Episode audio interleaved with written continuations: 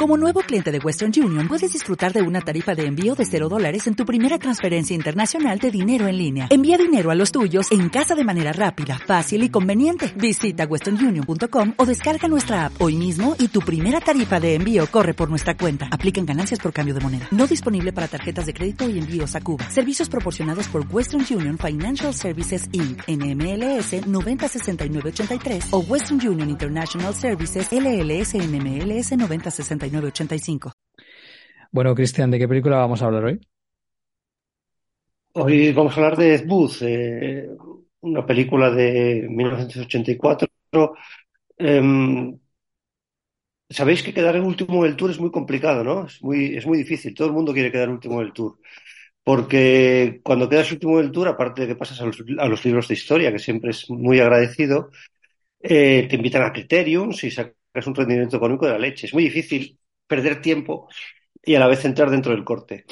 En 1980, los hermanos Medved publicaron The Golden Turkey Awards, un libro en el que seleccionaba las peores películas de la historia y a los peores directores, y Ed Wood ganó, ganó, entre comillas, por votación popular, los premios al peor director y a la peor película con el Plan 9 del espacio exterior.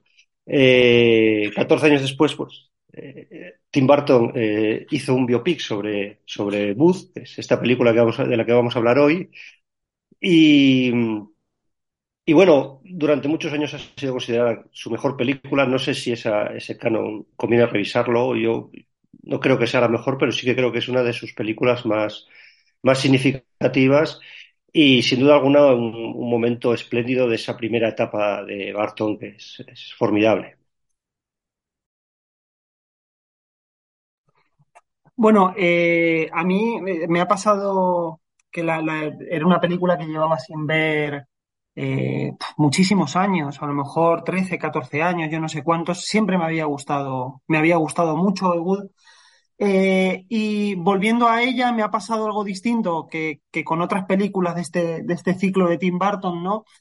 que llevaba tiempo sin revisitar y que de pronto al regresar, pues ha variado bastante tu, percepción de lo, que eran, de lo que eran esas películas. Algunas han, crecido bastante, otras se han hecho más pequeñas. Ed eh, me, sigue dejando la misma, la misma impresión que cuando la, revisé por última vez, ¿no? Tanto en cuanto a sus virtudes como, como lo que respecta a sus defectos, que yo creo que, yo creo que los, que los tiene y quizá, eh, eso sí, eh, en este último visionado me he hecho más consciente, ¿no? Eh, por, citarlo muy brevemente, me parece que es una película, le ocurre, le ocurre a Tim Burton, lo hemos comentado a propósito de otras obras suyas. Él no es un narrador, él es un director que, tiene un sentido muy potente de la imagen y del, y del, y del imaginario, ¿no? Eh, Ed Wood, eh, en, ese sentido, yo creo que hacia, sobre todo hacia la mitad de la película, cuando están, cuando están rodando la, la novia del átomo, que luego será la novia del monstruo, eh, caen ciertas, tiene ciertos problemas de, ritmo, ¿no? Da la sensación de que estamos viendo como, como de alguna manera eh, distintos frescos, distintas eh, postales cinematográficas pegadas una tras la otra. Digamos que ahí hay, bueno, no, no, voy a decir un, caos, pero sí que, digamos, el sentido del relato, de la narración se pierde un poco y en una película tan larga y en una película tan afincada en un género codificadísimo como es el biopic, porque Ed Wood, como ha dicho Christian, es que es un, biopic con todas las de la ley, eh, pues, pues eh, se le nota, ¿no? Pero sin embargo sí que creo que es una película que tiene, que tiene cosas eh, extraordinarias. A mí sí me parece una de las mejores de, Tim Burton, sin ser quizá, efectivamente, como decía Christian, su, su mejor película. De esto imagino que acabaremos hablando sí o sí, ¿no? De esta necesidad de revisar, de revisar cánones.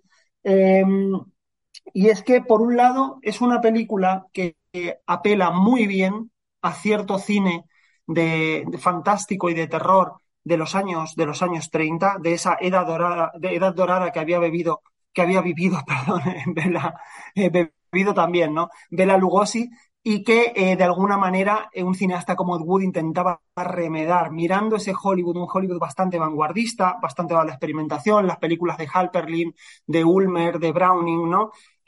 Toda, en todas ellas se ha aparecido Lugosi. toda esta em, un sentido de lo visual muy afincado en el expresionismo, en el uso del, claro oscuro, en los planos aberrantes, bueno, en fin, que son recursos que utiliza la película. Y creo que Diego lo invoca muy bien por una, por una razón, y es que es una película que no cae en la tentación de lo arty. Es decir, sabe invocar, o sea, sabe citar cinematográficamente, sabe invocar, remedar otro cine, de alguna manera, eh, embeberse de él, ser una película más, en, por lo menos en determinadas escenas, ¿no? Recordemos el internamiento de, de Bela, Bela Lugosi en la clínica esta de desintoxicación, por ejemplo. Entonces, eh, de algún modo, se empapa de ese cine, pero sin acabar siendo una especie de, de, gran comentario intelectualizado sobre este tipo de, sobre este tipo de películas, ¿no? Me parece que ahí está el equilibrio precioso que alcanza, que alcanza Barton en Ed Wood. Es decir, hacer una película que referencie y reverencie otro, otro cine, eh, el, Hollywood, sobre todo fantástico, de los, de los años 30, las películas también de, de Ed Wood, por supuesto, pero sin convertirse en una película que toma la típica distancia un poco intelectualizada con respecto a la naturaleza de esas imágenes. Y no por ello deja de ser una, una película que, como cree en esa poética, lo, lo, comenta en un momento la película Bela Lugosi, ¿no? Esa, la poesía de ese, de ese cine que ya estaba desapareciendo de un Hollywood que, que, que se adentraba plenamente en lo que, en lo que comenzó a llamarse, lo que llamamos hoy todavía clasicismo cinematográfico, ¿no? Eh, lo que la, la, película acaba adquiriendo también cierta, evidentemente, connotación poética y también eh, eh, elevando un determinado comentario sobre el cine de esa época, sobre la naturaleza de la creatividad, en fin, estas cuestiones sobre las que se ha hablado muy habitualmente a la hora de, digamos, discurrir sobre, sobre la película, sobre Ed Wood, ¿no? Eh, a mí me parece una película también más compleja de lo que se ha dicho habitualmente, ¿no? Muchas veces se ha hablado de Ed Wood simplemente como un retrato romántico de un artista en el que se refleja Barton. Ed Wood es un, es un personaje bastante problemático, porque si bien es verdad que es alguien que acaba demostrando una ternura, una calidez mayor del esperable en todo ese entorno pútrido de Hollywood, también es un personaje que debe transigir con ciertas cosas para llevar a cabo sus, sueños. Eh, lo que hace, por ejemplo, con su, primera, pareja es bastante, es bastante terrible, ¿no? Y sin embargo, comprensible en ese contexto. Entonces, me parece que, es una película en, en ese sentido eh, vamos, que, llega a decir algunas cosas muy interesantes sobre, sobre un, sistema en el que todos son vampiros y vampirizados eh, a, un mismo, a un mismo tiempo. Pero por otro lado, eh, lo hace, eh, lo hace, como digo, vamos, que para mí es el, gran logro de la película, sin que estemos sintiendo que estamos asistiendo a una especie de comentario metacinematográfico constante que trata de eh, tratar de sustraer de esas imágenes mmm, de manera persistente una lectura sobre el mundo, de, sobre la época. No, no, no, no. Creo que en ese sentido, eh, logrando la película de alguna manera articular, o sea, una, una, visión romántica del cine y sobre todo de cierto cine, eh, lo hace inscribiéndose en el mismo, creyéndose una película de verdad de aquellos tiempos y no intentando, pues, pues, como hemos visto muy habitualmente en el cine, sobre todo de los últimos, de los últimos diez años, eh, convertirse en una especie de comentario distanciado eh, y, o de remedo un poco, un poco hipsterizado, eh, con una cierta distancia irónica a la que nos hemos ido habituando en estos, en estos últimos años. Sí, quizás diría que es un personaje especialmente bien, bien escrito. Creo que es algo que a lo mejor en el cine de Barton no es, no es tan habitual, al menos de, en este dossier que llevamos, ¿no? No, no me he encontrado con, con personajes con, con tantas eh, aristas, ¿no? Y capaces de ser al mismo tiempo una cosa y casi la, la contraria, ¿no?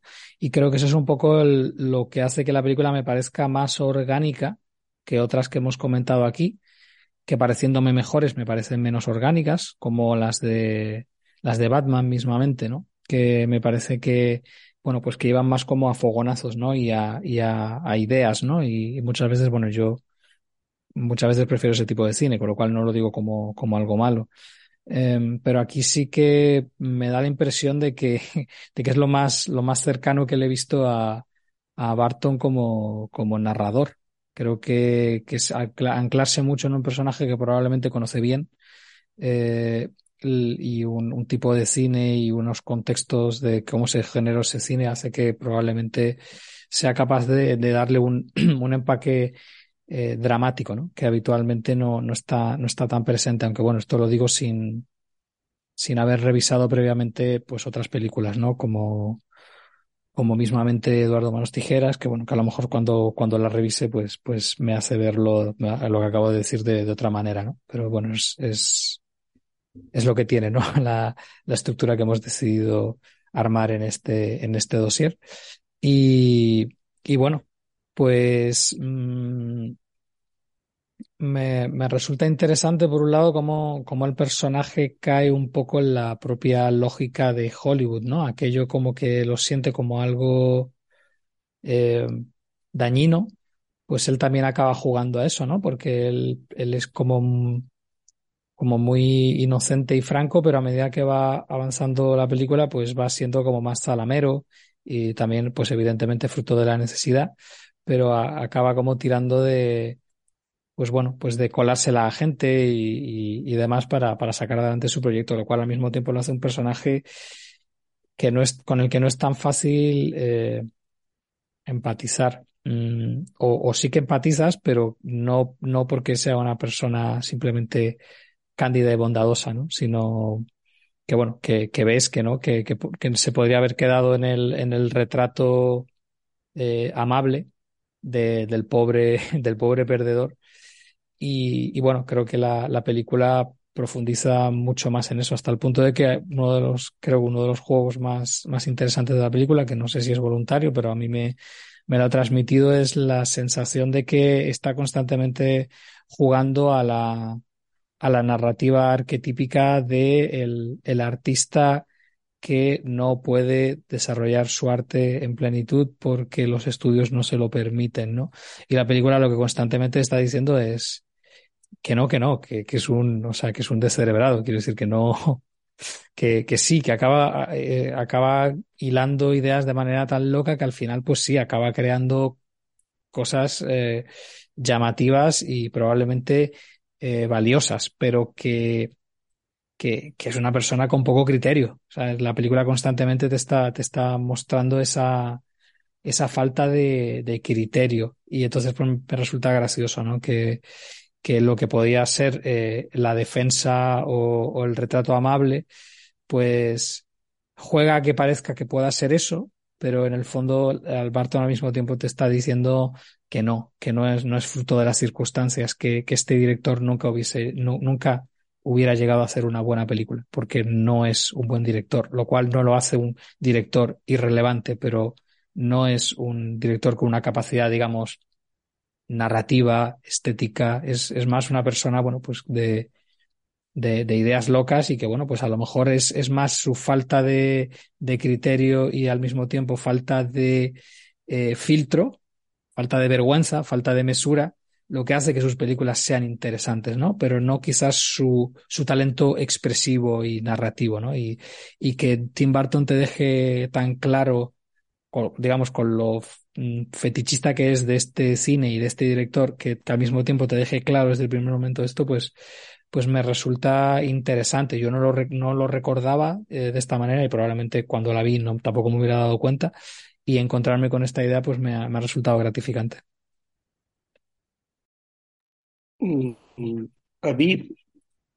hay un par de cosas interesantes sobre esto que estáis comentando. Bueno, por un lado, ya sabéis, eh, Barton modula de alguna manera su estilo y de hecho la puesta en escena, el diseño de producción tiene muchísima menos presencia en esta película que en otras. Mm, incluso prescindió de los de hacer los storyboards que suele utilizar para, para hacer un, acercamiento, digamos, más naturalista, eh, dio más libertad a los, a los actores. Yo creo que esto se percibe mucho pues sobre todo en el caso de Blandau, que yo, o sea, yo no recuerdo en toda la filmografía de Barton un actor rayar a ese nivel. No sé si estáis de acuerdo conmigo, pero creo que el, el nivel de excelencia que alcanza Martin Landau en esta película es, asombroso. Y de alguna manera eh, creo que eso se, se, percibe muy bien en esa mayor libertad, en, en también en, lo, en, los intercambios que tiene con, con Johnny Depp, que, que, son al final el motor, sobre todo el, yo creo que de toda la película, a fin de cuentas, ¿no? La relación entre ellos dos, una relación que acaba siendo absolutamente entrañable. Da la sensación, como, como dice Iago, que, que a, Barton no le interesa tanto el, el Booth cineasta como, como el, conflicto personal, los conflictos personales de Booth y también como, cómo de alguna manera él, él va eh, con ese optimismo arrollador que es agotador en algún momento, que parece un personaje de Frank Capra, ¿no? algunos momentos, de la manera en la que se enfrenta todo, cómo él de alguna manera va, va encontrando su sitio, con sus armas va encontrando su sitio en un ambiente muy inhóspito. Eh, hay, yo, volviendo a ver la película, esta es una de esas películas que te acompañan siempre, ¿no? Yo, la primera vez que la vi, pues la vi en su estreno, yo ya tengo cierta edad, ya soy muy talludito y, y es una película a la que vuelves periódicamente. Volviendo a ver la película esta última vez para preparar este, podcast, yo pensaba, joder, parece que es una manera de superar el síndrome del impostor. Es como si tuviera que pedir perdón por haber tenido éxito. Yo creo que de alguna manera él, claro, él venía a hacer, imaginaos, él hace el primer Batman que, que se coloca de pronto, yo creo que es como la sexta película más taquillera de todos los tiempos en su estreno, supera aquel año al último Indiana Jones. Eh, hace, bueno, eso, tiene Eduardo Más Tijeras, tiene Vitelchus, tiene el segundo Batman, o sea, van dando éxito tras éxito y, y de pronto yo creo que le entró vértigo. O sea, yo creo de verdad que, que él cuando vio esta película, que de hecho no iba a dirigir, él estaba preparando eh, lo que acabó siendo Mary Reilly. Estaba preparando algo así, un acercamiento a, a Jekyll Hyde y acaba, acaba dirigiendo Ed Wood. Y yo creo de alguna manera que esa identificación que él decía sentir con el personaje viene un poco de ahí, viene un poco de, cierta sensación de, de cierto síndrome del impostor en el sentido de que, de que desde su condición de director eh, diferente, friki, además él tiene una, una autoconsciencia muy fuerte de, de, su, de su condición, eh, yo creo que él se hacía esas preguntas, se hacía, ¿cómo puedo tener tanto éxito?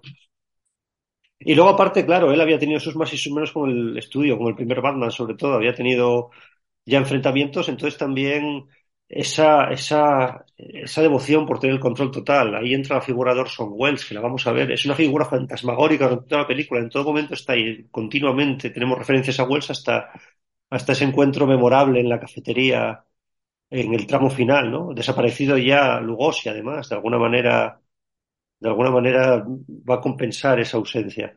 Eh, yo creo que hay algo un poco de todo esto, creo que es una, una idea que él tiene ahí.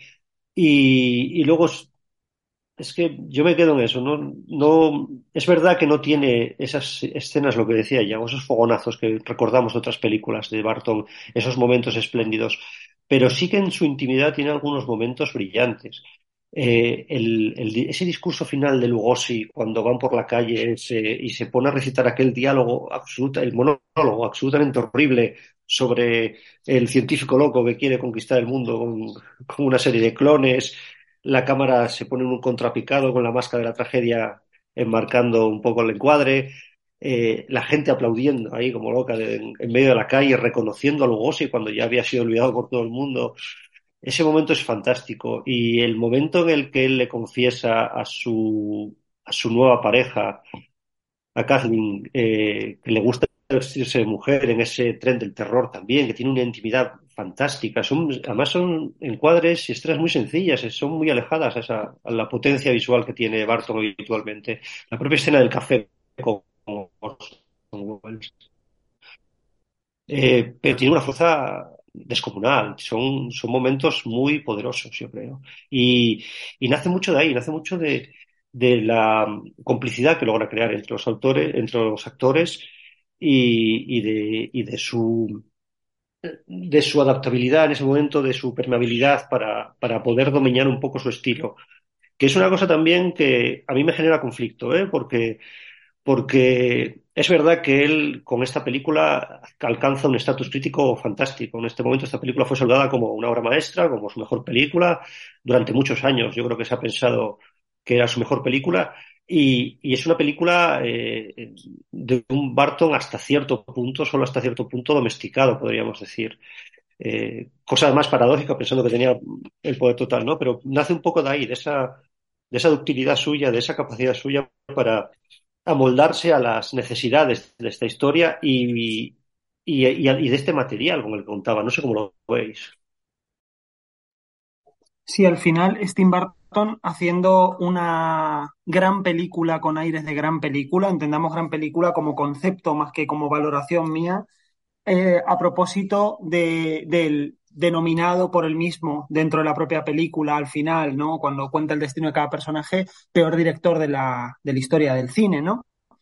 Eh, hay, una, hay una paradoja, creo que estoy, estoy muy de acuerdo con lo que, con lo que comentas, Cristian, también, de que hay una cierta, o sea, que es una película como otras de Barton, por cierto, otras del Barton posterior a Ed Wood, que, que se presta perfectamente al psicoanálisis, ¿no? O sea, que está, que está queriendo hacer qué complejo eh, posee Barton como, como artista en este momento para hacer una película sobre Ed Wood y además una película sobre, sobre Ed Wood eh, que de alguna manera, eh, vamos, aspira, aspira a ser como una especie de, de, de, gran película de Hollywood, de película perfectamente oscarizable, ¿no? Es verdad que, que hay una cierta, Barton bastante eh, domesticado aquí, entonces, bueno, sí, es, es, un tema, es un tema muy interesante porque sí, yo creo que surge de cierto complejo y también en la, en la película vemos eh, este tipo de contradicción en la manera de enfocar el propio personaje de, de Ed Wood, ¿no? Una contradicción que, que, Barton acepta a la hora de acercarse, eh, yo creo que de manera bastante honesta, como es, como mmm, su película no deja de ser una apelación menos a un cineasta que a un soñador. Eh, estoy de acuerdo con vosotros en que la figura del cineasta como tal tiene menos importancia, tiene menos peso, tiene más peso la del soñador, pero por otro lado, un soñador que, eh, que necesita de alguna manera eh, la, la, aprobación de los demás, sentirse parte de un establishment para estar bien consigo mismo. Ahí hay un reflejo distorsionado del propio Barton fascinante, ¿no? Soy un soñador, quiero rodar mis sueños, pero quiero que mis sueños sean aplaudidos. Bueno, es bastante, bastante interesante. Eh, yo creo que si se refleja de alguna manera Tim Burton en Ed Wood es porque el propio cine de Burton surge en un contexto de, un, de una cierta, bueno, ciertas connotaciones contraculturales. Recordamos la manera en que se afinca en la, cultura, en la cultura gótica, que después acaba convirtiéndose en una cultura absorbida también por el, por el mainstream. Y Ed Wood, en ese sentido, es un personaje muy interesante. No sé si recordáis una escena en la que él está hablando con un productor cinematográfico que luego le rechaza, un productor de de, de, Warner sobre la, bueno, un, ejecutivo de Warner en realidad, sobre eh, la novia, la novia del átomo. Cuando él pronuncia la novia del átomo, después de ofrecerle cuatro o cinco proyectos más, al hombre se le iluminan los ojos. Dice, ah, la era atómica, ¿no? Claro, en el momento en que confluye eh, eh, lo que va a hacer Ed Wood con uno de los intereses, una de las agendas del, Hollywood del momento, una de las preocupaciones que creía que podía atraer al público, es el momento que despierta interés. Sin embargo, el cine que él sigue haciendo va por un lado completamente distinto. Creo que hay una cierta reivindicación, un cierto reflejo de esto, de un cine que va a la contra, pero no a la contra solamente de los... Eh, pues eh, valores, o sea, de los intereses dominantes, sino incluso de los, de los, eh, de los valores, de las inquietudes, de las sensibilidades. Ahí sí que creo que hay un reflejo bastante interesante de uno en otro, más allá del tema de la actitud creativa, que creo que, que efectivamente, como, como dice Yago, eh, es muy difícil pensar que Tim Burton se ve en ese sentido en un Ed Wood, ¿no? También otra cosa que decía Yago, que me gustaría, me gustaría eh, recuperar, que es el tema de que es un Barton más orgánico, mejor narrador que en otras películas. Yo estoy de acuerdo. Aparte de, de esto que decía Christian, de que, de que es una película con momentos muy brillantes, sí, sin duda, o sea, creo que tiene algunas escenas eh, concebidas mmm, maravillosamente, que Barton muestra que puede ser un, director, un buen director académico en algunos de estos momentos. Apelo, por ejemplo, al, del, eh, ¿cómo se dice? El, el, bueno, el momento en el tanatorio con Lugosi, al que ya hemos visto de alguna manera, al que la película ya ha prefigurado en varios momentos eh, ese, ese, instante de su muerte, ¿no? Acostado en el ataúd y al fin lo vemos en el ataúd como Drácula. Este, esta escena en la que vemos cómo se cierra el propio, el propio ataúd y al descender eh, la tapa detrás están todos los, todos estos freaks que, asisten a su entierro, que son los únicos que están. No sé, tiene, tiene algunas, algunas escenas que, efectivamente, no solamente a nivel, a nivel puramente narrativo, sino de concepción de la, de la puesta de, escena, de la puesta en escena y de la realización y del montaje en este momento también. Es un, es un, eh, el momento del tanatorio, la escena creo que son, estaba resuelta en tres planos, está muy, muy bien. Eh, pero también hay otros momentos en los que noto, unos esfuerzos de, Barton bastante, bastante logrados por, eh, digamos, hacer una película que efectivamente no funcione solamente a fogonazos. Se ve a veces incluso en, el, en ciertos gags. ¿Recordáis la escena en la que, bueno, son tres escenas, el momento en que eh, le decide Ed Wood darle a Loretta King ese papel que realmente era para su novia, e instantes después, la siguiente escena es la novia rompiendo platos, tratando de, de alcanzarle con ellos y finalmente dándole un cacerolazo en la cabeza. De nuevo, corte de montaje y ya estamos en el. O sea, son, son tres escenas. En realidad, la primera es más larga, pero las otras dos son muy breves. Tercera escena, casi funcionan como viñetas. Ya vemos el decorado, o sea, Ed va a rodar y de pronto entra en el plano con una bolsa de hielo puesta en la cabeza, ¿no? Eh, tiene este tipo de cosas, eh, este tipo de.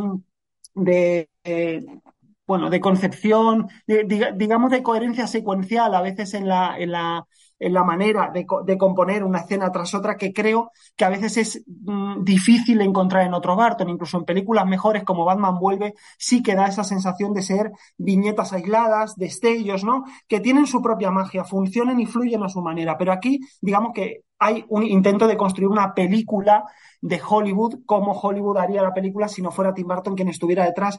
Y creo que, que, en general le sale bastante bien. Ya digo que sobre todo le veo problemas en la, en la parte central.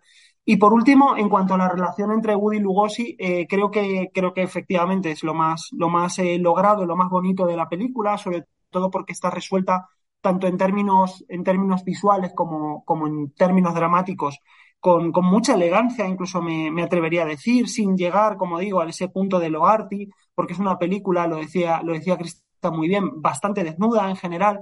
Eh, y creo que esa relación de, de fascinación admiración, compañerismo y finalmente eh, casi, bueno, o sea, una relación prácticamente paterno-filial que acaba derivando en la, en la amistad, eh, logra, ser, logra ser muy conmovedora, ¿no? Otra de las grandes escenas es el momento, obvio por otro lado, pero creo que bonito, en el que el cine, o mejor dicho, lo que, eh, ese momento, ¿no? Extraño en el que vida y cine se mezclan, ¿no?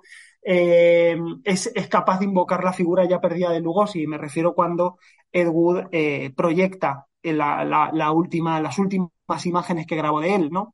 Aquí también se introduce otro tema que, que realmente es muy, es muy interesante, es cuánto hay de nosotros en aquello que hacemos, en aquello que creamos, incluso cuando está sujeto, eh, digamos, a directrices ajenas, ¿no? Eh, y de hecho es, un, es una constante en toda, la, en toda la película y algo que a mí me, impacta dentro del cine, del cine tan artificioso en general de, Barton, ¿no? Es un tipo de interrogación que me, que me parece, me parece que nos obliga también a revisar sus películas previas, que es el hecho de que eh, constantemente la película está apelando a esa, esa eh, idea de que, de que el cine y la vida se pueden de alguna manera confundir. Ed Wood deja que se cuelen errores que, revelan que estamos ante una construcción escenográfica dentro de algunas escenas que, que, rueda. Esta última escena que rueda de Lugosi es Lugosi quien lleva la batuta y es Lugosi siendo Lugosi. En realidad no está prácticamente, excepto por ese gesto final de llevarse la mano a la cara, interpretando papel alguno, ¿no? Eh, y digo, nos obliga a revisar la filmografía de Barton porque de alguna manera o, bien Barton se está revisando a sí mismo, mejor dicho, de alguna manera nos está hablando sobre lo mucho que puede llegar a ver de uno cuando incluso parece que, en esas imágenes no hay nada más que, que puro artificio, que pura, que, que digamos una, una construcción ficticia, sujeta a los códigos de un determinado género me parece que, invoca un tipo de pregunta que era extraña completamente a su cine hasta entonces y que, es bastante bonita. Aunque yo decía, nos obliga, nos empuja a revisar un poco su filmografía, quizá no tanto. Yo pienso que es un interrogante de él sobre su, sobre su propio cine y que posiblemente no vaya más allá de esto, pero que sí, eh, sí me, vamos, me parece, me, parece bonito como, como cineasta que, llegue a hacerse esta pregunta. Para mí quizás la, la pregunta más, eh, o la idea más bonita Mm, bueno, creo que es muy, muy interesante eh, tratar el tema, ¿no? De mm, que ha llevado a, a, Barton a hacer en este, en este momento de su carrera esta película y de esta manera, ¿no? Al final quizás pueda ser lo más, lo más sugerente, ¿no? Porque al final es que se mueve un poco ahí en la, en, en la línea entre mm, o sea, entre como una especie como de, de homenaje y de defensa de, bueno, cineastas como yo somos lo que somos por gente como Ed Wood, pero luego al mismo tiempo no puedo evitar sentir que a lo mejor es un poco problemático que sea una película relativamente eh, conservadora, ¿no? Eh, lo cual, como hemos dicho, la hace quizás ser mejor como película en sí, pero me, me lleva un poco a pensar, ¿no? El decir, eh, ¿hasta qué punto no estás un poco traicionando, ¿no? El espíritu de, del Wood. O sea, no me refiero a hacer una mala peli, sino a, a volcarte, a volcar todo tu imaginario sin, sin, sin cortarte un pelo, especialmente en un momento en el que podrías haber hecho la película que hubieras querido, ¿no? Después de las dos, dos Batman, podía haber hecho la película que hubiera querido, porque además siendo una película necesariamente mucho más barata, pues yo creo que los estudios se hubieran peleado, ¿no? Por, por, por darle dinero a, a Barton, ¿no? Y, claro, al final es como una película eh, académicamente buena sobre un director académicamente malo, ¿no? Entonces ahí hay como una, una fricción eh, curiosa, porque la película a veces eh, juega con lo cariñoso, pero también se asoma un poco a lo paródico lo cual está bien para tomar una cierta mm, ser un poco como realistas frente a lo que ocurre a los personajes que, que pueblan este universo.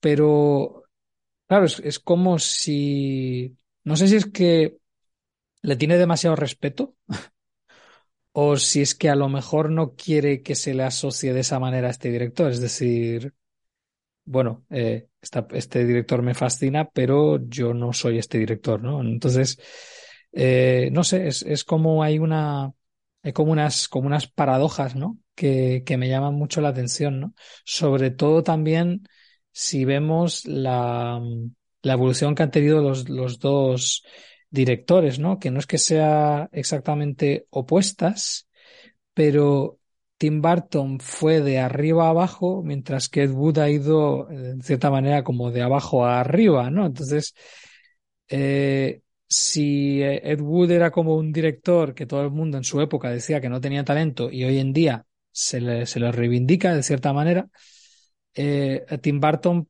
pasó de ser reivindicado a que nos cuestionemos si a lo mejor había algo en, en su cine, ¿no? Es como que hoy en día es un director olvidado, que, que apenas tiene, tiene verdadera repercusión, ¿no? Y que hace tiempo que dejó de ser relevante y como que se le agotó, se le agotaron las, las ideas, ¿no? Y, bueno, hay, hay, mucha gente que en su día celebró eh, su cine y, y, que a lo mejor pues se arrepiente, ¿no? Bueno, sin, sin ir más lejos es, vamos, lo, lo, lo, lo ha dicho abiertamente, ¿no? Eh, Jordi Costa se arrepiente de muchas de las cosas que, que escribió sobre, sobre Barton, porque hoy en día, revisando su cine, considera que, que eso era más artificio que, que verdad, ¿no? Entonces, no sé, aquí hay como unas, eh, unas eh, como, como todo un, contexto en, la propia película que me, que me llama la atención. No sé si tengo como una conclusión que dar, pero sí que para, para profundizar en el debate sí que me parecía interesante plantear todas, todas estas circunstancias.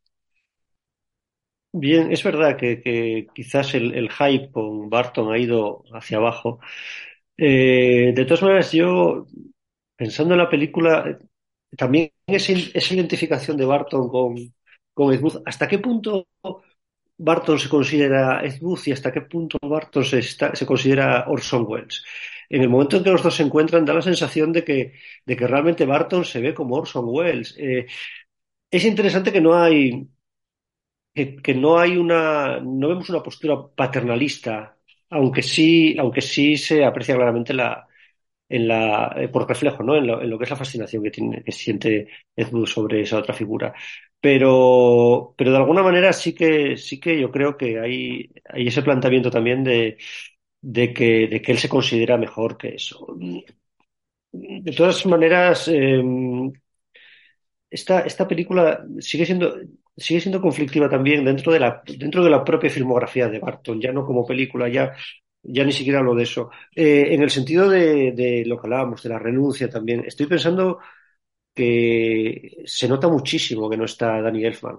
No sé si vosotros lo habéis visto, pero que, que, que, la música de Howard Shore es otra historia. De hecho, hay momentos que mete incluso a Tchaikovsky, que mete, que mete determinadas cosas que, que, chocan, que chocan. Y, y, la propia partitura, siendo, teniendo algunos momentos interesantes, no, no acaba de encajar del todo. Yo no sé, yo esta película la verdad es que eh, para, para, lo que es analizar la filmografía de Barton, la evolución de Barton o lo que era Barton en ese momento, no sé tampoco si, si es la más, la más significativa, por más que, que haya tenido ese, ese respaldo crítico que tuvo en su momento y, y, por más que durante eso, durante muchos años, yo creo que hasta mediados de este siglo prácticamente, hasta mediados de esta década prácticamente, se la consideraba la mejor película de él.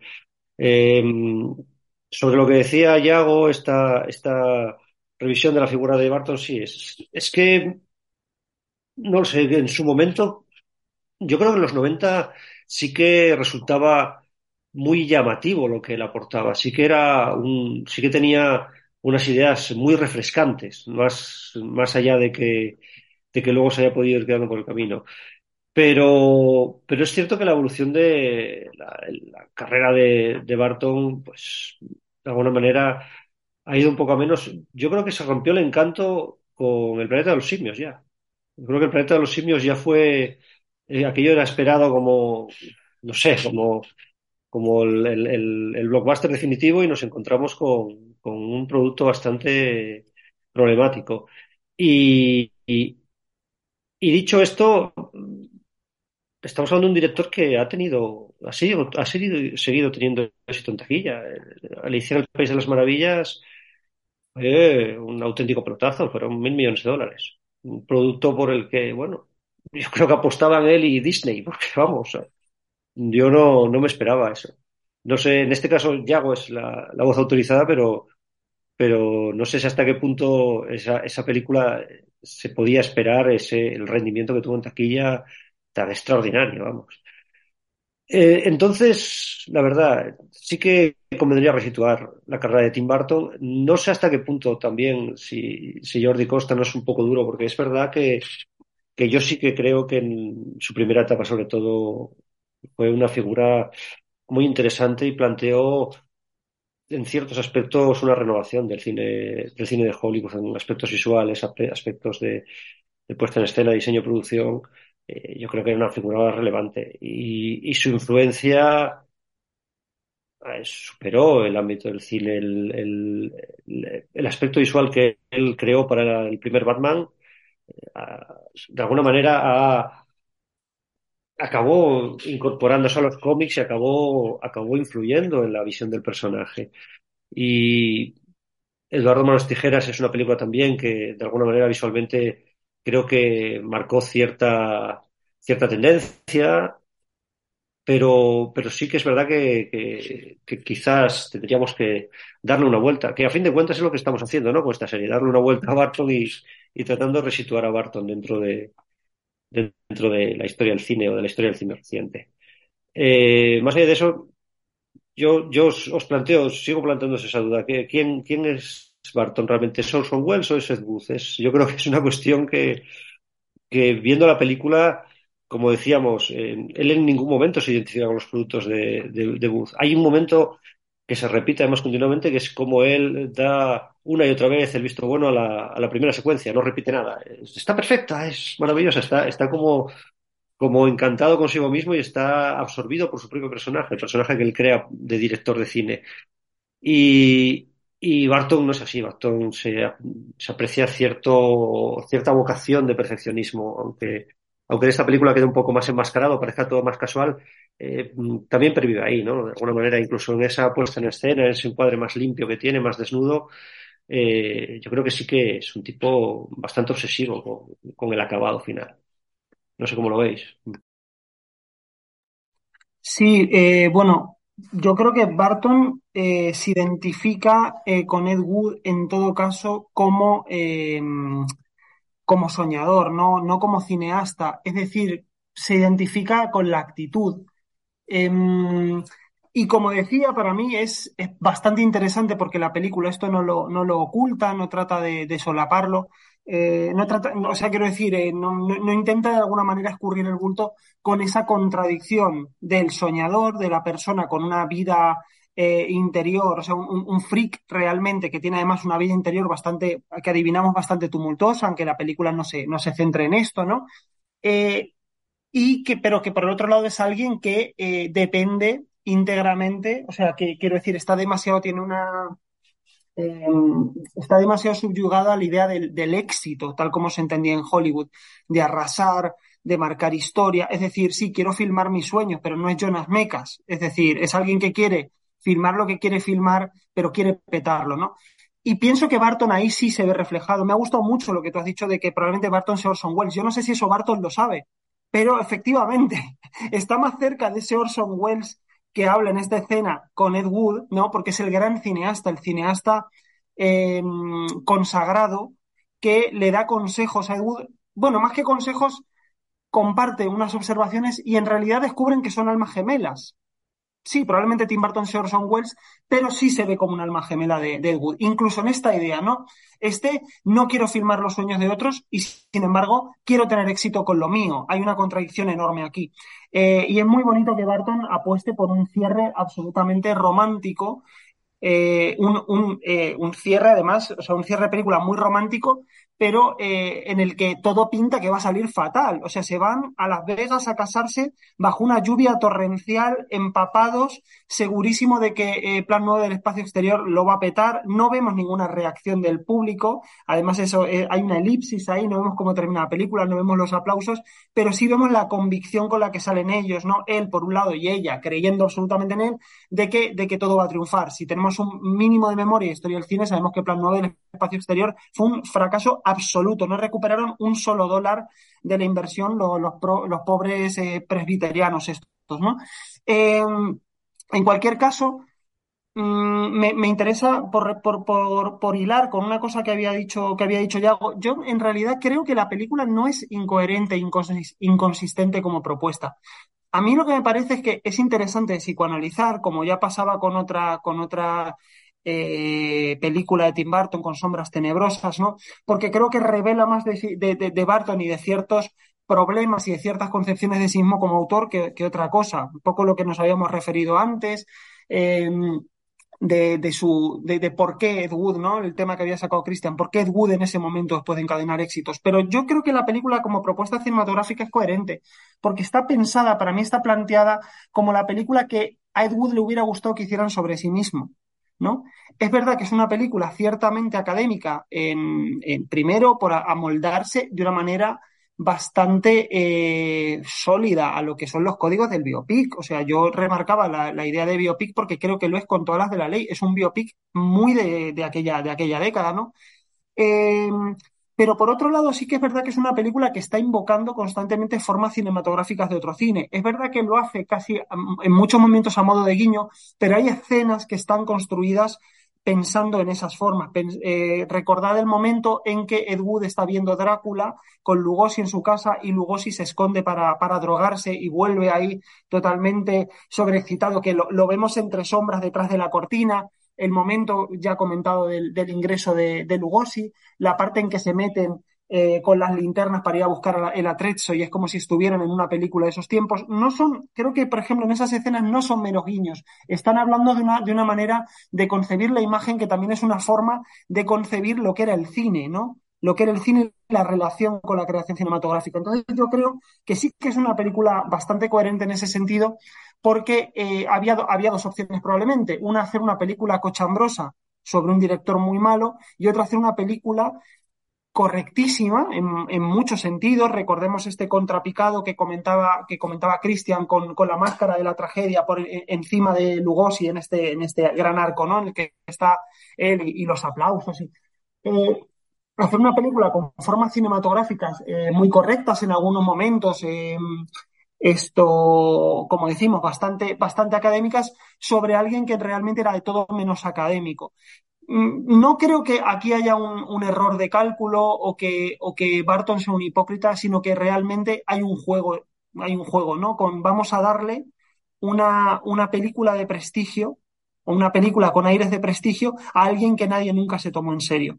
Y creo que es bastante bonito, sobre todo, como digo, por la manera en que dentro de toda esta, de ser una película muy industrial, de ser una película de ese Hollywood al que aspiraba a pertenecer Ed Wood y que, eh, al que, en el que nunca pudo, pudo integrarse, de pronto darle un lugar. Decir, no, vas a tener tu película de Hollywood. Ya no la puedes hacer tú, pero vas a tener una película sobre ti. Y además es una película que viene engrasada con todo este cine que decíamos de los de Browning y demás de los, de los años 30 que realmente obsesionaba a Ed Wood. En ese sentido, el comienzo y el final de la, de la película con este Hollywood bajo la tormenta, un Hollywood de, que parece de la, sacado de la maqueta de Beetlejuice, creo que es, creo que es bastante, bastante hermoso, ¿no? Esta idea de, Hollywood como una gran como una gran eh, escenografía sobre la que uno trabaja eh, como buenamente puede, pero que no es más que eso, que no es más que, puro y duro decorado.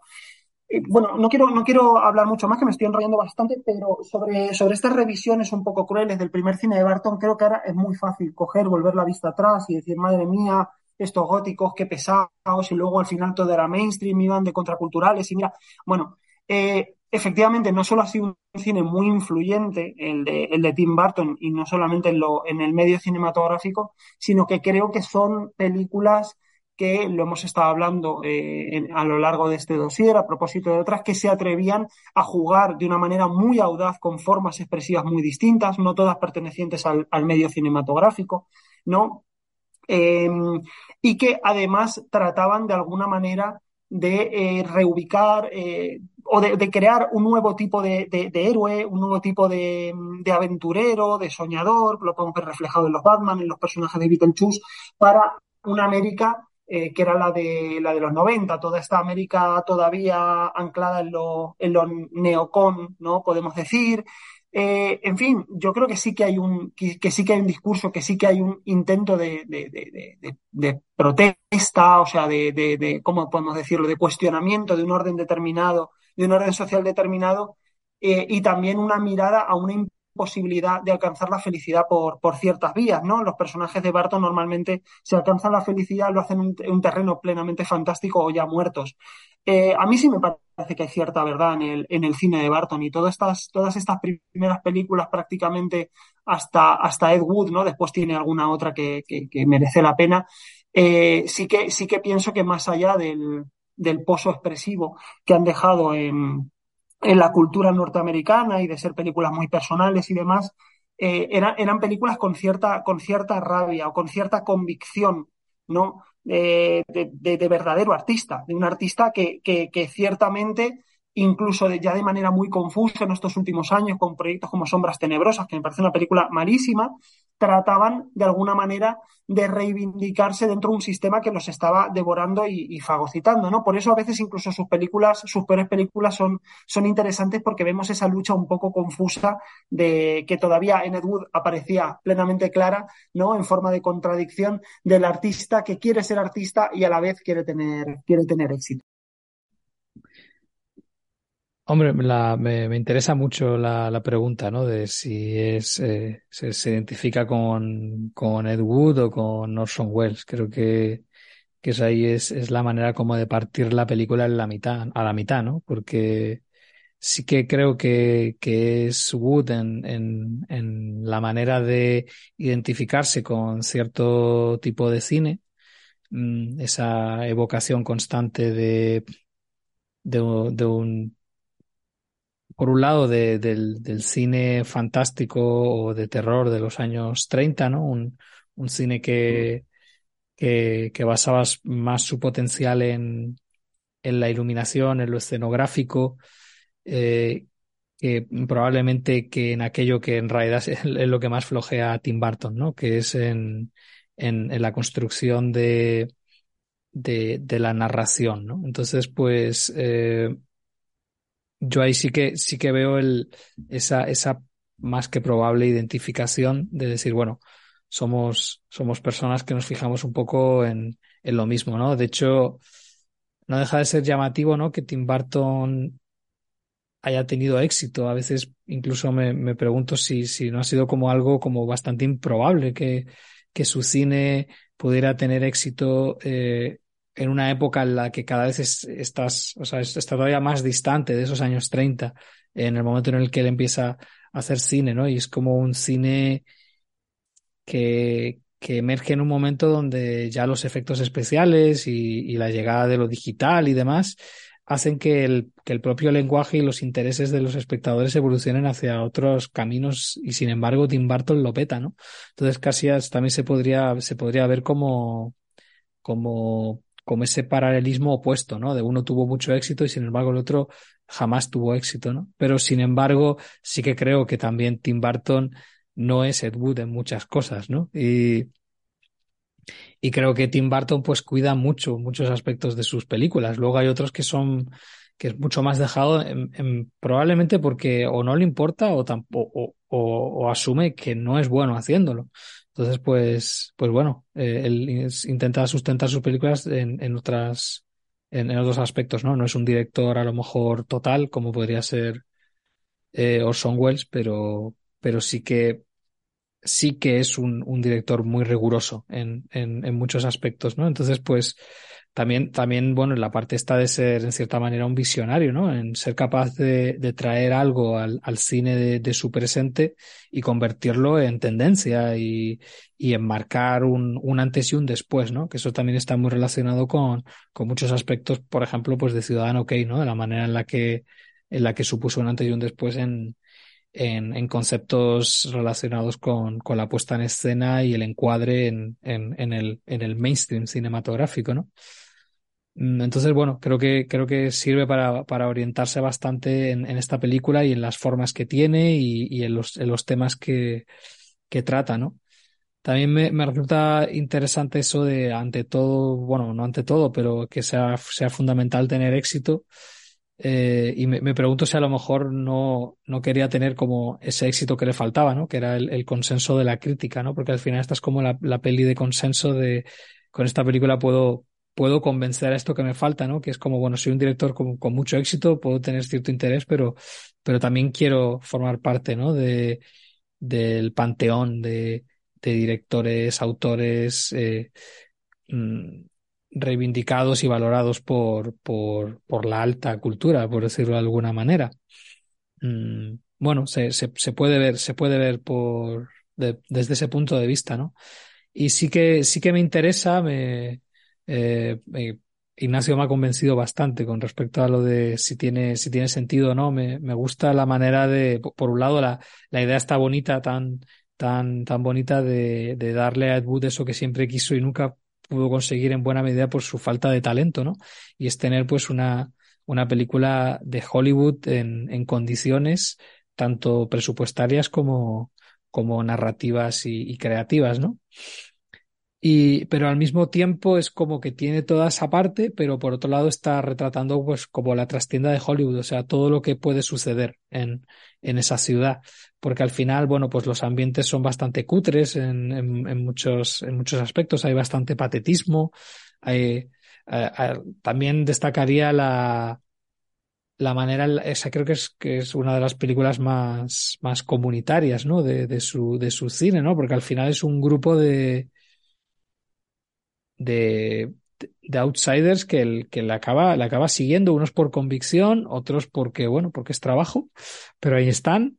Y, pero al final acaba generando como, como esa, esa cara, esa cara B de, del cine de Hollywood de los 50, ¿no?